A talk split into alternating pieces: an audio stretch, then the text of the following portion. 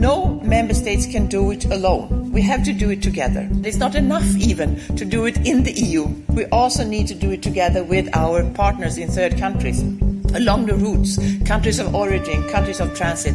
Otherwise, we can't manage migration.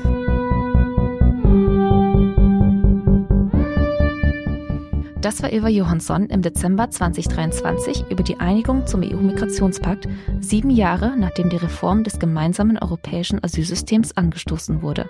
Europa setzt mit dem Pakt auf Abschottung und Auslagerung. Gleichzeitig pocht die EU aber dringend Fachkräfte aus dem Ausland, um ihren Arbeitskräftemangel entgegenzuwirken.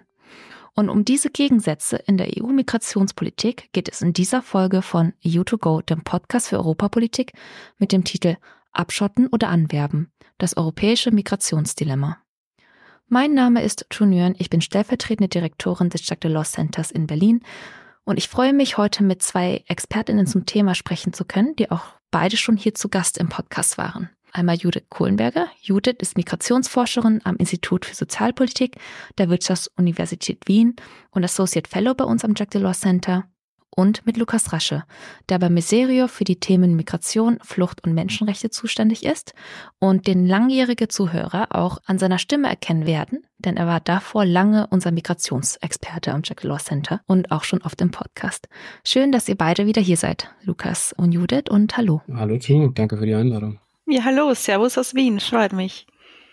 Ende letzten Jahres konnten sich die Mitgliedstaaten nach über sieben Jahren endlich auf eine gemeinsame Position zum gemeinsamen europäischen Asylsystem einigen, auch bekannt unter der Abkürzung GEAS. Diese wird allerdings heftig kritisiert und es gab auch Demonstrationen dagegen. Was genau beinhaltet denn diese GEAS-Reform und, und was ändert sich dadurch in der EU-Migrationspolitik, Lukas und Judith? Ich glaube, man muss damit beginnen festzuhalten, dass es sich um eine hochkomplexe, sehr komplizierte, sehr verschachtelte Reform handelt und wir leider auch in dieser Folge wahrscheinlich nicht alle Aspekte besprechen werden können. Die zentralsten Änderungen, die festgehalten wurden, die betreffen einerseits die Möglichkeit für sogenannte Grenzverfahren, das heißt für Menschen, die aus Ländern mit einer historisch niedrigen Anerkennungsquote, nämlich unter 20 Prozent kommen, ist eine Zulassung zu einem vollwertigen heutigen rechtsstaatlichen Asylverfahren zuallererst mal nicht vorgesehen, sondern sie werden in einem Art Grenzverfahren vorgescreent, wo innerhalb von drei Monaten entschieden werden soll, ob sie weiter auf europäisches Territorium vorgelassen werden, wo das Asylansuchen gehört wird, oder ob sie gleich abgeschoben werden, also rückgeführt werden müssen. Und das betrifft Menschen aus ganz unterschiedlichen Ländern, beispielsweise Pakistan wird immer äh, angeführt, einfach zu verdeutlichen, dass es sich hierbei vor allem eigentlich um Arbeitsmigrantinnen und Migranten handeln würde. Das ist ein wichtiger Baustein dieser Reform. Ein anderer betrifft die häufig gehörte und noch immer nicht zur Umsetzung gebrachte Verteilungsfrage, die man jetzt in Form einer verpflichtenden, aber flexiblen Solidarität gelöst hat. Äh, das klingt ein bisschen klassisch nach ähm, Brüsseler Bürokratensprech. Was damit gemeint ist, ist, dass sich alle Mitgliedstaaten eben verpflichtend beteiligen müssen an der Asylverantwortlichkeit Europas, aber dass es Wahlmöglichkeiten gibt, in welcher Form sie dies tun. Die eine Variante wäre, dass ein Mitgliedstaat sich entscheidet, selbst schutzsuchende Menschen aufzunehmen und sie zu versorgen. Eine andere Option ist aber, einem anderen Mitgliedstaat quasi eine Ausfallszahlung zu leisten, nämlich 20.000 Euro pro Person, damit der Flüchtling dann dort versorgt werden kann, aber nicht im eigenen Land aufgenommen wird. Es gibt auch noch andere Möglichkeiten, etwa sich ähm, bei Rückführungen finanziell zu beteiligen beteiligen und so weiter.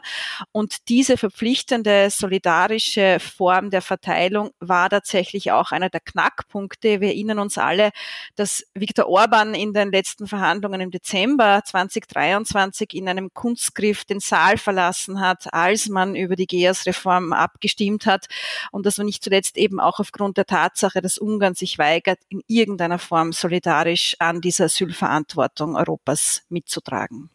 Ja, vielleicht, also Judith hat es schon sehr gut zusammengefasst und wie gesagt, das ist ein Abkommen, das in den Details auch im Moment noch zu Ende verhandelt wird. Also wir hatten jetzt äh, kurz vor Weihnachten den politischen Kompromiss und es wird davon ausgegangen, dass wahrscheinlich im April im EP dann sozusagen der Gesetzestext auch final angenommen wird. Idee dahinter vor allem eben vor der Europawahl im Juni, ja, dieses Thema Migration abzuschließen, in Anführungszeichen. Es ist natürlich nicht abgeschlossen, aber der Druck auf die Kommission, auch auf die Parlamentarier im Europaparlament war in den letzten Wochen schon oder in den letzten Monaten enorm groß, noch vor der Wahl zu einem Ergebnis zu kommen, um eben eine gewisse Handlungsfähigkeit in der Migrationspolitik zu zeigen. Ob sie das mit dieser Reform geschafft haben, würde ich bezweifeln, aber das können wir vielleicht äh, gleich im Detail noch weiter besprechen. Ja, tatsächlich wurde diese Reform ja als historisch gefeiert und sie hatte ja zum Ziel, Ordnung in die Migrationspolitik zu bekommen und auch die Zahlen derjenigen zu senken, die in Europa einen Asylantrag stellen wollen. Lukas, du hast es gerade schon angedeutet. Kann sie denn diese Ziele erreichen? Wie bewertet ihr die GEAS-Reform und wie praxistauglich ist das alles? Also ich würde sagen, das Grundproblem oder die, die Grundherausforderung ist mit dieser Reform nicht behoben. Und das bleibt die sozusagen Verantwortungsteilung zwischen den Mitgliedstaaten bei der Frage, wer ist für Asylgesuche zuständig und für die äh, Aufnahme von Flüchtlingen zuständig. Und ähm, so wie es die Reform jetzt vorsehen, bleibt die in den meisten Fällen die Zuständigkeit bei den Außengrenzstaaten, also Griechenland, Italien und Spanien. Also das, was immer als Dublin-Regelung also durch die Debatte gegeistert ist, das wird in dieser Reform, wie sie jetzt vorgesehen ist, im Kern nicht verändert. Und das heißt, es gibt auch keinen belastbaren Solidaritätsmechanismus. Judith hat es eben kurz angeführt. Es gibt diese Idee der flexiblen Solidarität. Und aus meiner Sicht ist es sehr fragwürdig, ob die wirklich praxistauglich ist. Was eher, glaube ich, geschaffen wird durch diese Reform, ist sozusagen eine Verstetigung des Krisenmodus in der europäischen Migrationspolitik. Wir sehen, auch das hat Judith eben schon mit den Grenzverfahren erklärt, dass das Thema Migration vor allem so behandelt wird als ein Problem, das es zu lösen gilt, dass es an den Außengrenzen, also möglichst außerhalb der Sichtweise oder außerhalb der Sicht äh, dort eben gelöst werden soll. Und das ist gleich besonders problematisch aus Sicht auch der Betroffenen selbst, also der Geflüchteten. In diesen Grenzverfahren wird es ja nur sehr eingeschränkt Zugang zu Rechtsbehelf geben. In Krisenfällen sind auch Familien nicht ausgeschlossen davon, in diese Grenzverfahren zu kommen. Und es ist bis jetzt nicht klar, wie diese Grenzverfahren umgesetzt werden sollen, ohne dass lagerähnliche Zustände äh, dabei entstehen, wie wir sie in der Vergangenheit aus den äh, aus, aus Moria und anderen griechischen Inseln kennen. Und ich glaube, eine Konsequenz dieser Reform ist, dass es in Zukunft noch eine ja, viel stärkere Auslagerung auch der eigenen Schutzverantwortung nicht nur an die europäische Außengrenze, sondern auch darüber hinaus in Drittstaaten geben wird. Und zwar nicht im Sinne eines Responsibility Sharing, wo man gemeinsam sozusagen für den Flüchtlingsschutz sich engagiert, sondern eher im Sinne eines Responsibility Shifting, also wo die Verantwortung für den Flüchtlingsschutz, für die Flüchtlingsaufnahme in die Länder des globalen Südens verschoben wird. Ja, und du, du hast es schon so richtig gesagt, es wurde ja sehr vollmundig als historischer Durchbruch bezeichnet. Ich erinnere mich auch bei der Vorstellung der Eckpunkte dieser Reform. Bereits im September 2020 hat von der Leyen von einem Fresh Start gesprochen. Und ich befürchte, wenn man sich die Details dieser Verordnung ansieht, dann erkennt man, dass vieles davon im Grunde jetzt schon möglich ist und möglich war und teilweise auch schon zur Anwendung gelangt ist. Also wir hatten schon beispielsweise mit einem Lager Moria auf Lesbos Lesbos eine Blaupause dafür, was sich jetzt verstetigen soll, nämlich die Tatsache, dass Menschen über Wochen, über Monate hinweg in Anhalter, in Ankunftszentren an den EU-Außengrenzen angehalten, festgehalten, Kritiker würden sagen inhaftiert werden und sich dort innerhalb kürzester Zeit, und das hat man am Beispiel Moria leider gesehen, ein Rückstau bildet, nämlich auch von jenen Menschen, die vielleicht rasch einen negativen Bescheid erhalten, rasch die Information bekommen, sie sollen rückgeführt werden, aber diese Rückführung aufgrund der fehlenden Kooperation mit Herkunftsländern einfach nicht funktioniert. Und mein zweiter großer Kritikpunkt an dieser Reform wäre tatsächlich, dass produktive, konstruktive Ansätze ausgespart wurden. Äh, kein Wort zu legalen Fluchtrouten, die weiter ausgebaut werden sollen, zu Resettlement-Programmen. Vielleicht auch die Option, äh, ab und an äh, das Konzept der Botschaftsasylantragsstellung wieder zu versuchen. Die Frage der Seenotrettung, die wurde eher eher wieder stärker kriminalisiert. Äh, da hat man auch schwerende Bedingungen geschaffen für zivile Seenotrettung. Aber im Grunde fehlt mir tatsächlich der große Lösungsansatz, wie man denn das erreichen will, was diese Reform vorgibt zu tun, nämlich das Sterben im Mittelmeer zu beenden und das Schlepperwesen zu bekämpfen. Ich befürchte, beides wird nicht der Fall sein. Das Schlepperwesen möchte man jetzt ja auch dadurch bekämpfen, dass Menschen an der Überfahrt, zum Beispiel aus der Küste Tunesiens, schon dort abgehalten werden. Und gerade in Tunesien war ja die Kommissionspräsidentin Ursula von der Leyen ähm, letztes Jahr gemeinsam mit dem niederländischen Premierminister und der italienischen Premierministerin, um einen Deal mit Tunesien auszuhandeln. Was war die Idee dahinter und wie funktioniert das in der Praxis?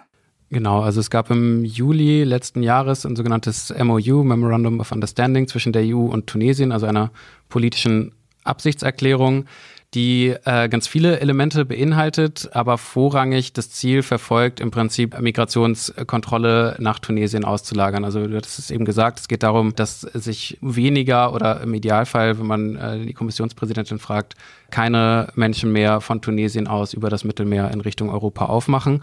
Und dieses Abkommen ist deshalb interessant, weil es im Prinzip eine Art Blaupause sein soll für weitere Abkommen, die die EU verhandeln möchte oder es zum Teil auch schon tut, zum Beispiel mit Mauretanien oder mit Ägypten. Tatsächlich, wenn man sich dieses Abkommen allerdings anschaut, dann sieht man, dass dort sehr wenig Neues drinsteht und eher, dass dort sozusagen das fortgesetzt wird, was auch in der Vergangenheit schon die Zusammenarbeit zwischen der EU und Tunesien ausgezeichnet hat also wir haben uns das in einer Studie, Miserio, gemeinsam mit Brot für die Welt, angeschaut, wie die Migrationspartnerschaft zwischen der EU und Tunesien schon vor dem MOU aussah und was die Effekte dort waren, sowohl für die Geflüchteten als auch sozusagen für die tunesische Politik insgesamt. Und zwei Dinge, glaube ich, sind da besonders erwähnenswert. Das eine ist, dass ein Großteil der Gelder, die in der Vergangenheit ausgeschüttet worden sind und die jetzt auch unter dem MOU nochmal neu versprochen worden sind, in Projekte zur Migrationskontrolle fließen und dass diese Projekte auf tunesischer Seite vor allem vom Innenministerium, vom Sicherheitsapparat kontrolliert werden. Und das ist deshalb problematisch, weil Tunesien eben eine sehr, sehr stark autoritäre Regierung zurzeit hat und dieser Sicherheitsapparat auch dafür eingesetzt wird, zum Beispiel demokratische Zivilgesellschaft zu unterdrücken, was den Effekt hat, dass auch immer mehr Tunesierinnen und Tunesier selbst sozusagen sich in Boote setzen und das Land verlassen in Richtung Europa. Das heißt, die EU schafft dort zum Teil mehr Fluchtursachen, als dass sie sie wirklich bekämpfen würde. Und das zweite Interessante an diesem Abkommen und dem Nachlauf dazu ist, dass sehr deutlich geworden ist, dass es einfach große Interessenskonflikte gibt zwischen der EU einerseits und der tunesischen Regierung. Also die EU, das haben wir jetzt rausgestellt, hat vor allem das Interesse, eben Migration zu unterbinden. Das ist aber weniger das Interesse tatsächlich der tunesischen Seite, die zum einen von Migration profitiert, in Form von Rücküberweisungen nach Tunesien, die äh, ja dort als, als Impetus für die Wirtschaft äh, dienen. Und Migration wird auch genutzt, um, wie zum Beispiel jetzt in dem MOU, finanzielle diplomatische Zugeständnisse von der EU zu erzwingen und damit auch eine Aufwertung des Regimes vor Ort zu erwirken. Und ähm, ich glaube, solange diese Interessenskonflikte nicht aufgelöst sind, kann dieses MOU nicht als Vorbild dienen. Und auch das haben wir im Nachlauf gesehen. Ein Teil der Gelder, die von der EU versprochen wurden, sind von tunesischer Seite zurückgewiesen äh, oder überwiesen worden.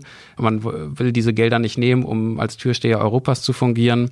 Und tatsächlich möchte man eben auch von europäischer Seite kein Einmischen in die nationale Politik. Also es wurde zum Beispiel auch eine Delegation des Europaparlaments ausgewiesen, die sich vor Ort mit der Zivilgesellschaft austauschen wollte. Und all das, glaube ich, zeigt, dass dieses Abkommen sehr wenig als Blaupause eignet. Tunesien ist ja nicht das einzige Land, mit der die EU ein Abkommen hat oder ein Abkommen plant. Eine Idee aus der Vergangenheit, die jetzt wieder konkret geworden ist, ist ja die Idee, Asylverfahren in Drittländer auszulagern, etwa nach Ruanda. Judith, könntest du uns etwas mehr über diese Idee erzählen und wie du sie bewertest? Vielleicht vorab ein Satz zur Einordnung dieses großen, ich möchte sagen, des größten sich derzeit abzeichnenden Trends, was die europäische Migrationspolitik betrifft, nämlich die Externalisierung, wie wir das bezeichnen, also die Auslagerung von europäischer Asylverantwortlichkeit. Da gibt es ein breites Spektrum. Ähm, das eine wäre, gesamte Asylverfahren in Drittstaaten durchzuführen, aber auch Menschen dort auf Dauer unterzubringen. Das heißt nicht nur jene, die abgelehnt werden sollen, außerhalb der EU verbleiben, sondern, und das ist die Idee, so wie sie auch Großbritannien vorantreibt, im Grunde sollen Menschen gar nicht mehr auf britisches Territorium gelangen. Soweit gehen aktuelle Ideen in Europa noch nicht, aber man erkennt schon, dass diese Externalisierung, die Kooperation mit Drittstaaten in Form von Auslagerung eine der großen Entwicklungstrends auf europäischer Ebene ist. Und ich vermute, dass wir da in den nächsten Jahren auch wirklich mehr und mehr Modelle und Ansätze sehen. Die Mutter aller Auslagerungserklärungen ist die EU-Türkei-Erklärung aus dem Frühling 2016, der man immer wieder zugeschrieben hat, sie hätte zu einem massiven Rückgang der Asylantragszahlen auf europäischem Territorium gesorgt. Tatsächlich, wenn man sich die statistische Auswertung genauer ansieht, muss man kritisch festhalten, der Rückgang der großen Wanderbewegung nach Europa, der begann schon lange vor diesem äh, sehr bekannten Foto, das wir da kennen mit äh, Angela Merkel auf der einen Seite und Recep Erdogan auf der anderen Seite. Also es steht ein wenig auch tatsächlich in der Kritik, ob denn diese EU-Türkei-Erklärung tatsächlich dafür gesorgt hat, dass die Asylantragszahlen in Europa dann im Laufe von 2016 rückläufig waren. Vor allem aber hat es dafür gesorgt, dass Europa dadurch zunehmend erpressbar wurde, weil man einem autokratischen Machthaber, nämlich Erdogan, damit einen großen Hebel in die Hand gegeben hat, in Form von fast vier Millionen syrischer Flüchtlinge, die dort untergebracht waren. Und diesen Hebel, den hat er verstanden, in der Vergangenheit immer wieder gegen die EU einzusetzen.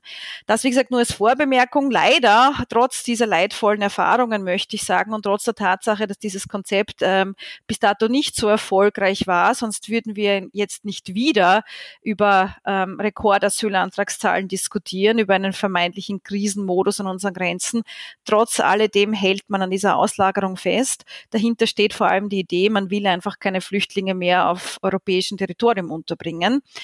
Das Ruanda-Modell, so wie es seitens Großbritanniens vorgestellt wurde, da gab es ja zuletzt einen Stopp seitens des Londoner Berufungsgerichts, das eindeutig gesagt hat, in der jetzigen Form ist eine Auslagerung nach Ruanda nicht möglich, weil es kein sicheres Drittland darstellt. Somit hatte man diesen Entwurf mehrfach überarbeiten müssen, damit er auch gesetzeskonform ist.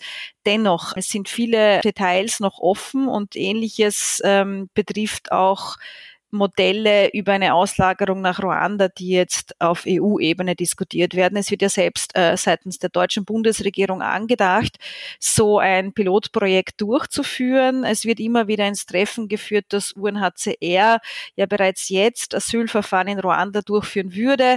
Ich befürchte, da werden einige Themen vermengt, die nicht ganz zusammengehören, weil UNHCR führt deshalb Asylverfahren in Ruanda durch, weil der Staat selbst nicht dazu imstande ist und sozusagen Verfahrenshilfe benötigt, Unterstützung benötigt im Aufbau des Asylwesens dort. Und es gibt massive menschenrechtliche Bedenken, die immer wieder geäußert werden. Vor allem aber, und das ist mir wichtig zu betonen, wenn man jetzt, was man nie tun sollte, aber ich mache es jetzt for the sake of the argument, das humanitäre Argument weglässt, dann stellt sich für mich die große Frage der Umsetzbarkeit und ob das denn wirklich dazu führen würde, dass es zu einem Rückgang der Ankunftszahlen in Europa führt. Und da wäre ich einfach sehr, sehr skeptisch. Wie gesagt, wir haben Erfahrungswerte aus der Vergangenheit. EU-Türkei-Erklärung, wo das nicht geklappt hat. Und ich meine einfach, dass es auch mit ähnlich gelagerten Partnern nicht klappen wird. Und letzter Punkt, wir dürfen nicht vergessen, bei all diesen Auslagerungsfantasien, wir befinden uns in geopolitisch sehr, sehr heiklen Zeiten.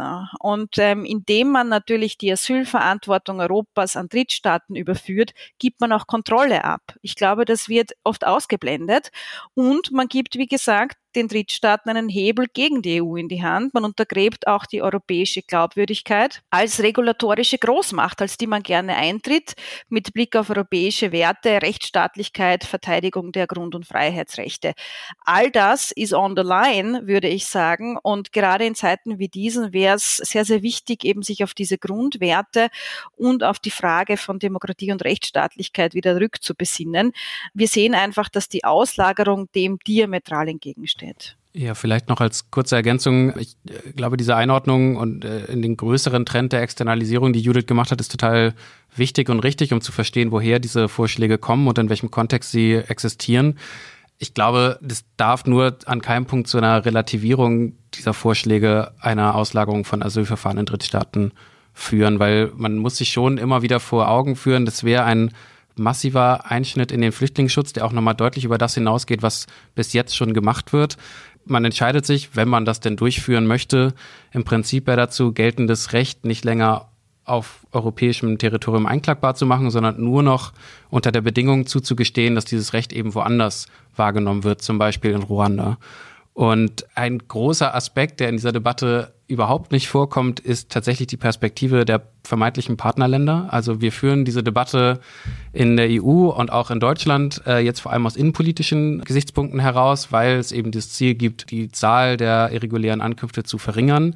Und geprüft werden diese Vorschläge vor allem aus rechtlicher Perspektive. Das ist auch hier in Deutschland der Fall, wo es ein Prüfverfahren gibt, das im Koalitionsvertrag verankert ist, das auch nochmal bei der Ministerpräsidentenkonferenz so beschlossen worden ist und jetzt im Bundesinnenministerium liegt.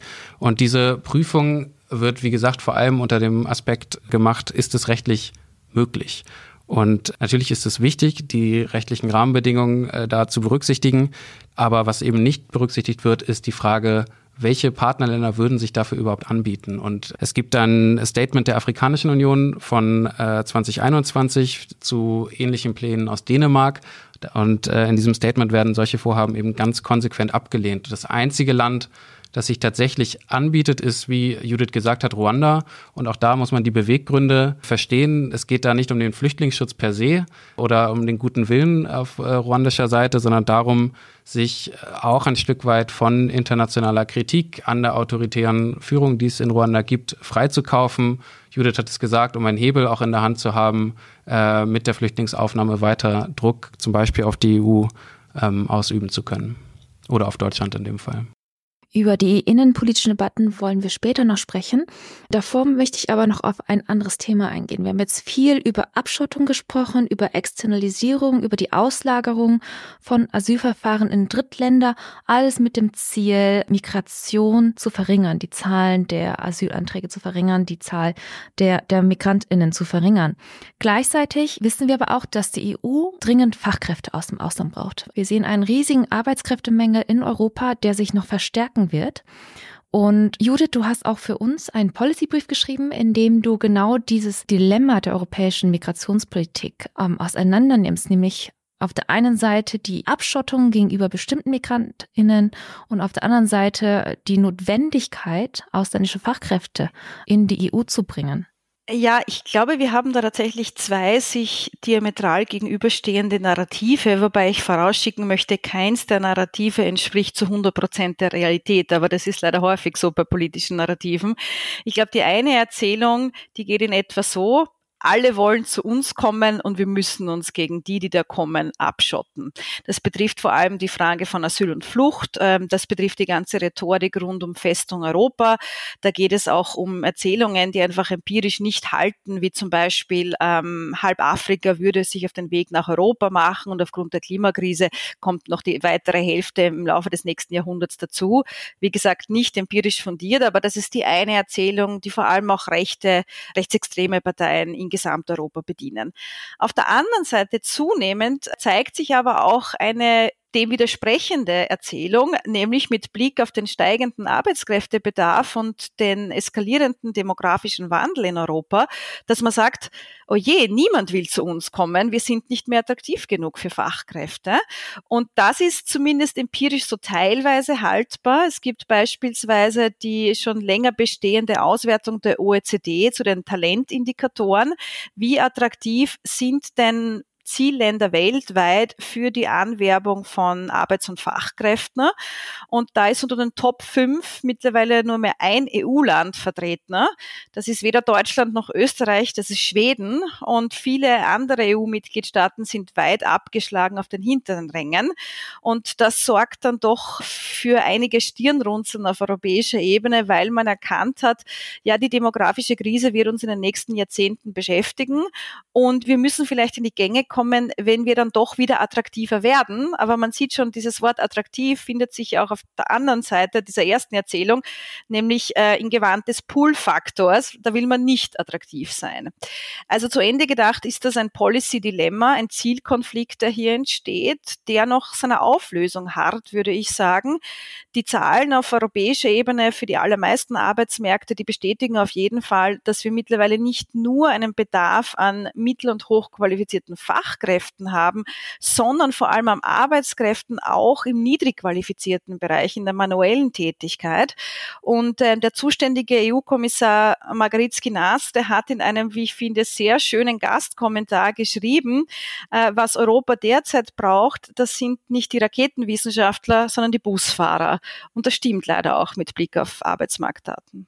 Und was ist jetzt konkret auf europäischer Ebene passiert? Und was bräuchte es auf europäischer Ebene, um eben diese Fachkräfte anzuwerben, die wir so dringend brauchen?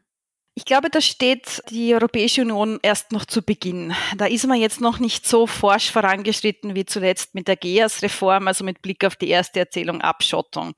Es gibt einige äh, Bausteine, die jetzt in den letzten Monaten präsentiert wurden, um Europa als Region erstens attraktiver zu machen, um aber auch die Einwanderung benötigter Arbeits- und Fachkräfte zu erleichtern. Ein konkretes Konzept ist der EU Talent Pool. Äh, ich erinnere mich sehr gut an die Präsentation Präsentation dieses Talentpools von den zuständigen Kommissaren. Das wurde präsentiert als ein Tinder for Jobs. Das heißt, man kann Fachkräfte, die sich noch in einem Drittland befinden, mit offenen Stellen in Europa matchen.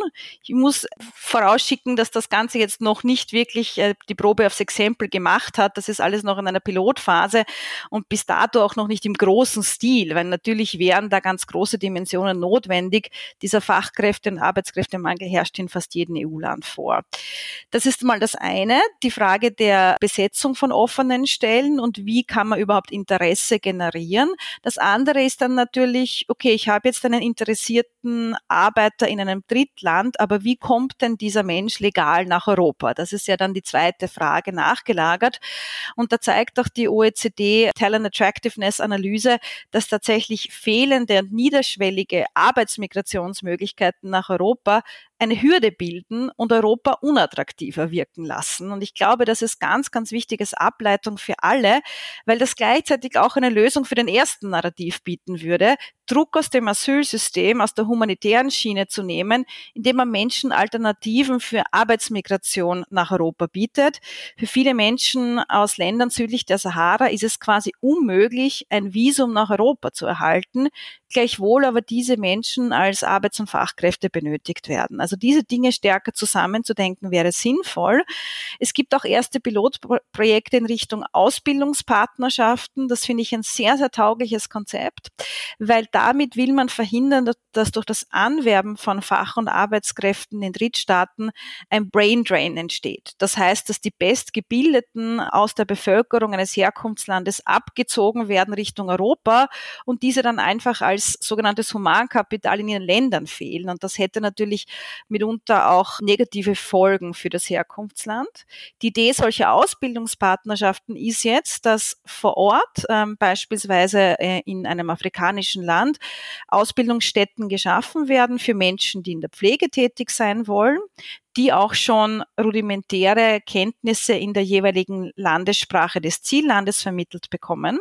Aber für jede Person, die dann als Pflegefachkraft ausgebildet wird und nach Europa geht, wird auch eine Person ausgebildet, die vor Ort verbleibt und eben im jeweiligen Herkunftsland tätig ist und somit auch dort verhindert, dass dieser Brain Drain entsteht. Das heißt, man koppelt hier, nämlich positiv gesprochen, Entwicklungszusammenarbeit mit Migrationspolitik und nicht mit Migrationsprävention Situation, so wie es Lukas äh, vorher ausgeführt hat. Die Frage der Fachkräfteanwerbung ist ja nicht nur relevant für die europäische Ebene, sondern auch auf der nationalen Ebene und auch bei uns in Deutschland. Lukas, was macht denn die deutsche Bundesregierung in dieser Frage und haben wir auch etwas wie Tinder for Jobs in Deutschland? Also äh, Tinder for Jobs gibt es so, soweit ich das weiß, zumindest noch nicht. Was es jetzt seit einem Jahr gibt, und das wurde unter der Ampelkoalition sozusagen neu geschaffen, diese Stelle, ist die eines Sonderbevollmächtigten für Migrationsabkommen. Das ist Joachim Stamm von der FDP, der sozusagen das Mandat bekommen hat, Migrationsabkommen auszuverhandeln, für Deutschland wohlgemerkt. Also das sind bilaterale Abkommen, die erstmal parallel oder unabhängig davon existieren, was auf EU-Ebene auch verhandelt wird oder passiert. Und tatsächlich gibt es bei dieser Stelle so ein bisschen die Diskussion darüber, was das eigentliche Mandat ist. Also es wird immer behauptet, der äh, Sonderbevollmächtigte sei eigentlich der Abschiebebeauftragte der Bundesregierung. Herr Stamp selbst weiß das von sich. Und wenn man sich die Abkommen die bis jetzt geschlossen worden sind im letzten Jahr anschaut, dann ist es vielleicht auch nicht ganz eindeutig zu beantworten, wohin das geht. Also es gibt Abkommen mit Indien, mit Georgien und zuletzt mit Marokko, die beschlossen worden sind. Weitere Abkommen mit Kenia, mit Ghana äh, und Kolumbien sind angeblich in der Planung. Wenn wir uns jetzt fragen, was sind die Erkenntnisse daraus, dann muss man, glaube ich, zunächst sagen, dass es eine sehr große Intransparenz gibt bei diesen Abkommen. Also die Abkommen sind nicht öffentlich zugänglich, was es aus sowohl wissenschaftlicher als auch zivilgesellschaftlicher Sicht schwierig macht, sozusagen zu be beurteilen, was wird dort verhandelt und vielleicht auch eine gewisse Kontrollfunktion auszuüben. Das, was zugänglich ist und dort, wo es Informationen gibt, zeigt glaube ich, zum einen, dass die Interessen der Partnerländer sehr unterschiedlich sind und dass sie auch nicht unbedingt den Interessen Deutschlands in jedem Fall entsprechen. Also zwei Beispiele vielleicht. Es gibt, wie gesagt, das Abkommen mit Indien. Dort hat man sich unter anderem darauf verständigt, dass es Visaerleichterungen geben soll zur Erwerbsmigration. Auch deshalb, weil es eben auch dem Interesse der indischen Seite entspricht, für mehr, in dem Fall Zuwanderung nach Deutschland zu sorgen und den Arbeitsmarkt vor Ort vielleicht ein Stück weit zu entlasten. Wenn wir uns das Abkommen mit Georgien anschauen, dann gibt es dort vor allem sehr vage Formulierungen hinsichtlich einer verstärkten Zusammenarbeit im Bereich der Erwerbsmigration, was erstmal nicht viel bedeutet. Und es liegt auch daran, dass die georgische Seite überhaupt gar kein Interesse daran hat, gut ausgebildete Arbeitskräfte nach Deutschland abzugeben. Und äh, Judith hat es eben schon beschrieben ich glaube, aus diesen, aus diesen Abkommen, die wir bis jetzt gesehen haben, wird sehr deutlich, dass sie entwicklungspolitisch sinnvoll gestaltet und gedacht werden müssen und eben auch die Interessen und vor allem die Interessen der Partnerländer mit berücksichtigt werden müssen, weil sonst eben keine nachhaltigen Migrationspartnerschaften auch nicht im Bereich der Erwerbsmigration geschaffen werden können. Und ich glaube, auch diese, das eine Jahr, dass der Sonderbevollmächtigte jetzt im Amt ist, zeigt, wie komplex diese Herausforderung ist, wie unterschiedlich die Interessen der vermeintlichen Partnerländer sind und Judith hat es eben ausgeführt, dass Deutschland und die EU eben auch nicht die attraktivsten Länder sind, in die, in die jetzt alle Menschen unbedingt äh, kommen wollen, um hier zu arbeiten. Wenn Attraktivität die Herausforderung ist, um Fachkräfte nach Europa und nach Deutschland zu bekommen, was müssten wir denn machen, Judith, um die Attraktivität zu verbessern? Ich schlage in meinem Policy Brief drei ganz konkrete Optionen vor unter diesen Schlagwörtern diversifizieren, integrieren und debürokratisieren. Diversifizieren heißt mehr und unterschiedliche und damit passgenauere legale Migrations-, aber auch legale Fluchtmöglichkeiten für Menschen aus Drittstaaten schaffen. Also da geht es um den Zugang überhaupt in die Europäische Union zu gelangen. Das zweite ist integrieren. Das ist deshalb wichtig, weil gar nicht so wenig wenige Migrantinnen und Migranten, die nach Europa kommen, sehr wichtige Skills und Kompetenzen mitbringen, die hierzulande verwertet werden könnten. Allein sie kommen nicht zum Einsatz. Das liegt dann daran, weil der Spracherwerb zu schleppend vorangeht, weil Qualifikationen nicht anerkannt werden, weil einfach unterschiedliche Barrieren des Zugangs nicht nur wirtschaftlich, sondern auch sozial und kulturell bestehen. Diese Barrieren abzubauen durch entsprechend passgenaue Integrationsprogramme würde helfen, das Potenzial, das Migrantinnen und Migranten mitbringen, auch wirklich einsetzen zu können. Und das Dritte ist der Bürokratieabbau. Das betrifft vor allem aber nicht nur die Anerkennung von im Ausland erworbenen Qualifikationen. Das ist ein ganz, ganz wichtiges Thema, gerade in den deutschsprachigen Ländern. Wir sehen es jetzt auch mit Blick auf Ukraine-Vertriebene beispielsweise. Eine sehr gut qualifizierte Fluchtbewegung, die hier stattgefunden hat nach Österreich und Deutschland. Alleine viele dieser Menschen können ihren akademischen Abschluss Abschluss hierzulande nicht zum Einsatz bringen, weil die Anerkennungsverfahren sehr mühsam sind, sehr hochschwellig sind, auch kostspielig sind und so weiter. Und dadurch geht viel an Humankapital verloren. Bürokratie ist aber auch ein Thema schon allein bei der Antragstellung, bei der Visa-Antragstellung, bei der Frage, wie kann ich überhaupt den Umzug von einem Drittstaat in die EU bewerkstelligen und organisieren. Ich glaube, da gibt es viele kleine Stellschrauben, an denen man drehen kann. Aber mit diesen drei großen Schlagworten habe ich versucht, so ein ganzheitliches Konzept aufzustellen. Nun wird über das Thema Migration ja nicht überall so sachlich gesprochen wie hier bei uns im Podcast, sondern da ist sehr viel Emotion dabei und auch dieses Dilemma zwischen Abschottung bei Fluchtmigration und Anwerben, bei Fachkräftemigration sehen wir ja nicht nur in der Politik, sondern auch in der Debatte. Nun finden im Juni die Europawahlen statt und das Thema Migration hat das Potenzial, eines der großen Themen zu sein, die den Wahlkampf dominieren werden. Warum ist das so? Warum polarisiert das Thema Migration so in der Debatte? Also ich glaube, ganz grundsätzlich kann man sagen, dass es vielleicht so etwas wie eine Angst vor dem Unbekannten gibt. Also das, was wir nicht kennen, das bereitet uns Sorge, das stellt bestimmte Dinge in Frage, die wir vorher für gegeben genommen haben. Und das ist, glaube ich, erstmal ganz wertfrei zu betrachten. Und vor diesem Hintergrund ist es aber so, dass das Thema Migration, glaube ich, eine riesen Projektionsfläche eben für genau solche Sorgen bietet. Ob sie jetzt ökonomischer oder kultureller Natur sind, ist dann vielleicht zweitrangig. Und damit einhergeht, glaube ich, eine große Verantwortung darüber, wie über das Thema Migration gesprochen wird. Und wenn wir uns den Diskurs in den letzten Monaten und Jahren anschauen und jetzt auch die GERS-Beschlüsse anschauen, dann wird über Migration eben vor allem als Problem gesprochen. Also es gibt ja immer diesen Satz, wir müssen ein zweites 2015 verhindern. Das ist im Prinzip ja ein, eine Chiffre dafür, dass Zuwanderung gleichzusetzen ist mit Überforderung.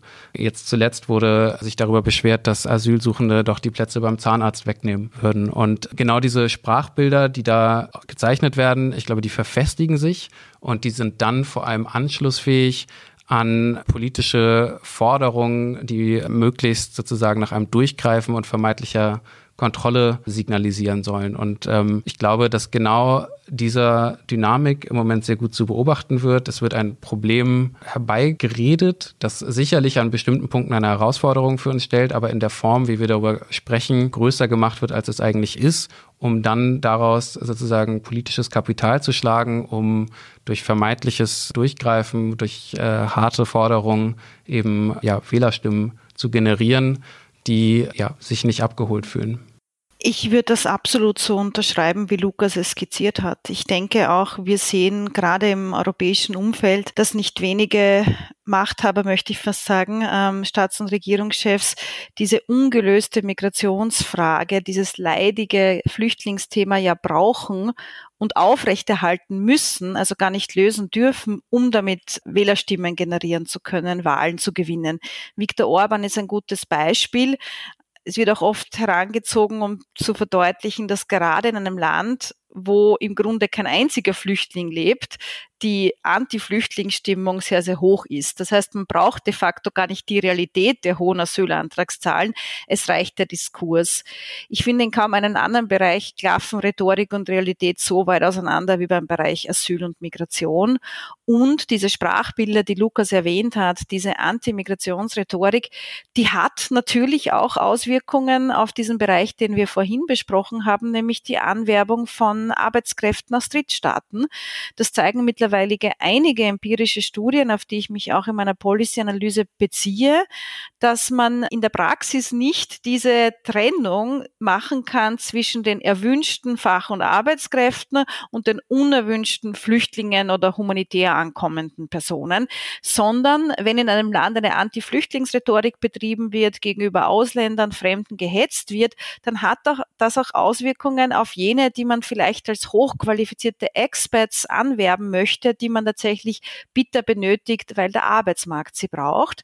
Da gibt es einige Studien, die zeigen, dass äh, sehr wohl auch jene, die gar nicht gemeint wären als die unerwünschten Fremden, sehr wohl aber die Ableitung treffen in ein Land, das so eine mitunter xenophobe, rassistische Rhetorik fährt, möchte man lieber nicht einwandern. Also ich glaube, auch das ist im Grunde policy-relevant. Ja, es ist eine, wir reden über Diskurs, aber natürlich bedeutet das, dass man auch anhand der Gesetzgebung und anhand der konkreten Policies, die man trifft, darauf Einfluss nehmen kann, wie sich ein Land im positiven Sinne als Migrationsgesellschaft präsentiert und wie es auch Fragen von Zugehörigkeit und von Partizipation verhandelt.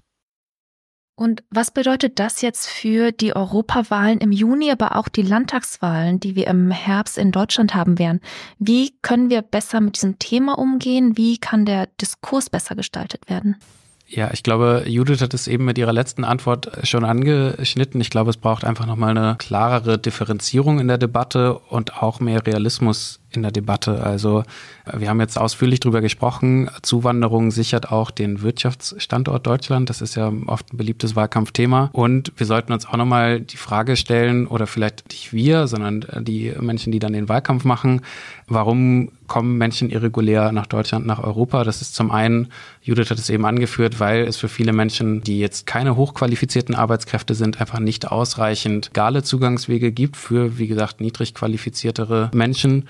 Und wenn wir uns die Zahlen aus dem letzten Jahr nochmal anschauen, die größte Gruppe schutzsuchender Menschen in Deutschland kommen aus der Ukraine. Das heißt, die Kriege nicht nur in der europäischen Nachbarschaft, sondern auch darüber hinaus bleiben der größte Grund, warum Menschen sich auf die Flucht machen.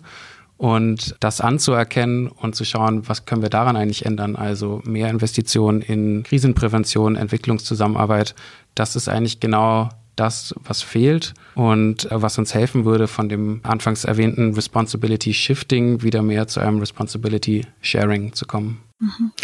Ich glaube, ich habe zwei große Wünsche an alle Wahlkämpfenden da draußen. Mir ist bewusst, dass die vielleicht nicht unbedingt äh, willens sind, die umzusetzen, aber ich formuliere sie trotzdem. Das eine ist, und da spricht jetzt natürlich die Migrationsforscherin aus mir, ich wünsche mir schon, dass wir grundlegende Fakten über Migration und über das Zustandekommen von Migrationsentscheidungen außer Streit stellen. Äh, das sage ich mit Blick auf die leidige und immer wiederkehrende Pull-Faktor-Debatte, aber auch viel viele andere Themen, wo Halbwahrheiten bis hin zu krasse Lügen im Umlauf sind. Das ist, glaube ich, ganz wesentlich, dass wir uns auf Grundlagen auf reelle Grundlagen und auf die Empirie einigen. Und das Zweite, was mir wichtig scheint, ist, dass wir gerade in erfolgreichen Migrationsgesellschaften, wie es Österreich und Deutschland sind, Ressourcen betont und nicht nur defizitorientiert über Migration sprechen. Beide Arbeitsmärkte tatsächlich der gesamte europäische Arbeitsmarkt würde über Nacht zusammenbrechen, wenn wir keine migrantischen Arbeitskräfte hätten. Und wenn man dann noch die Personen mit sogenannten Migrationshintergrund abzieht, dann würde das ganze System kollabieren. Das ist einfach Tatsache. Das hat sich auch während der Coronavirus-Pandemie gezeigt. In den systemerhaltenden Berufen waren Menschen mit Migrationsbiografie teilweise massiv überrepräsentiert. Das sind jene Menschen, die, Angela Merkel hat es gesagt, den Laden am Laufen halten. Das stimmt. Das ist schon lange ein Faktum für Europa. Und das ist die andere Kehrseite der Migration, nämlich nicht dieser Krisenmodus, dieser Konstante, die Irregularität, sondern der größte Anteil der Migration nach Europa findet regulär geordnet statt und antwortet auf einen Bedarf, der seitens Europa besteht. Das ist mir ganz wichtig zum Schluss dieser Debatte noch einmal anzuführen. Vielen Dank, uh, Judith und Lukas. Ich glaube, hier müssen wir einen, einen Stopp machen, auch wenn das Thema durch Potenzial hat für stundenlange Gespräche. Bevor wir zum Ende kommen, habe ich aber wie immer noch die Kategorie drei Fragen, ein Wort für euch. Das heißt, ich stelle euch jeweils eine Frage, die ihr bitte mit jeweils einem Wort ähm, beantwortet. Die erste Frage ist, wird Migration das Hauptthema des Wahlkampfes für die Europawahlen? Ich würde sagen, eines der Hauptthemen. Nicht das Hauptthema, weil wir derzeit sehr, sehr viele Themen haben, aber eines der Hauptthemen, ja. Ja, ist schwierig. Jetzt ist ja eigentlich eine Ja- oder Nein-Antwort. Ne? Dann sage ich Ja.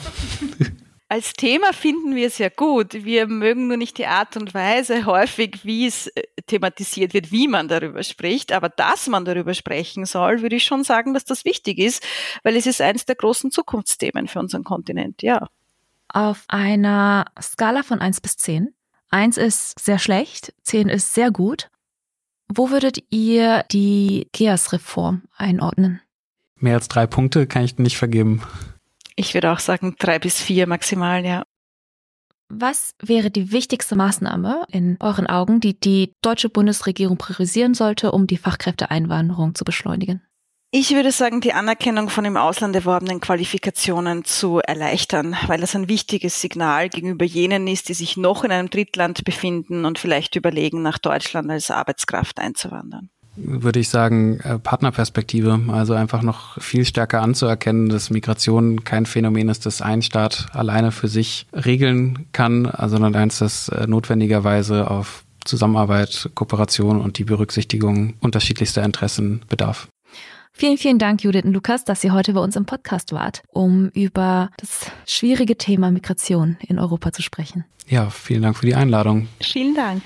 Und an unsere Zuhörerinnen und Zuhörer, vielen Dank, äh, dass ihr heute dabei wart. Das war die 40. Folge des EU2Go Podcasts, dem Podcast für Europapolitik des Jacques Delors Centers in Berlin.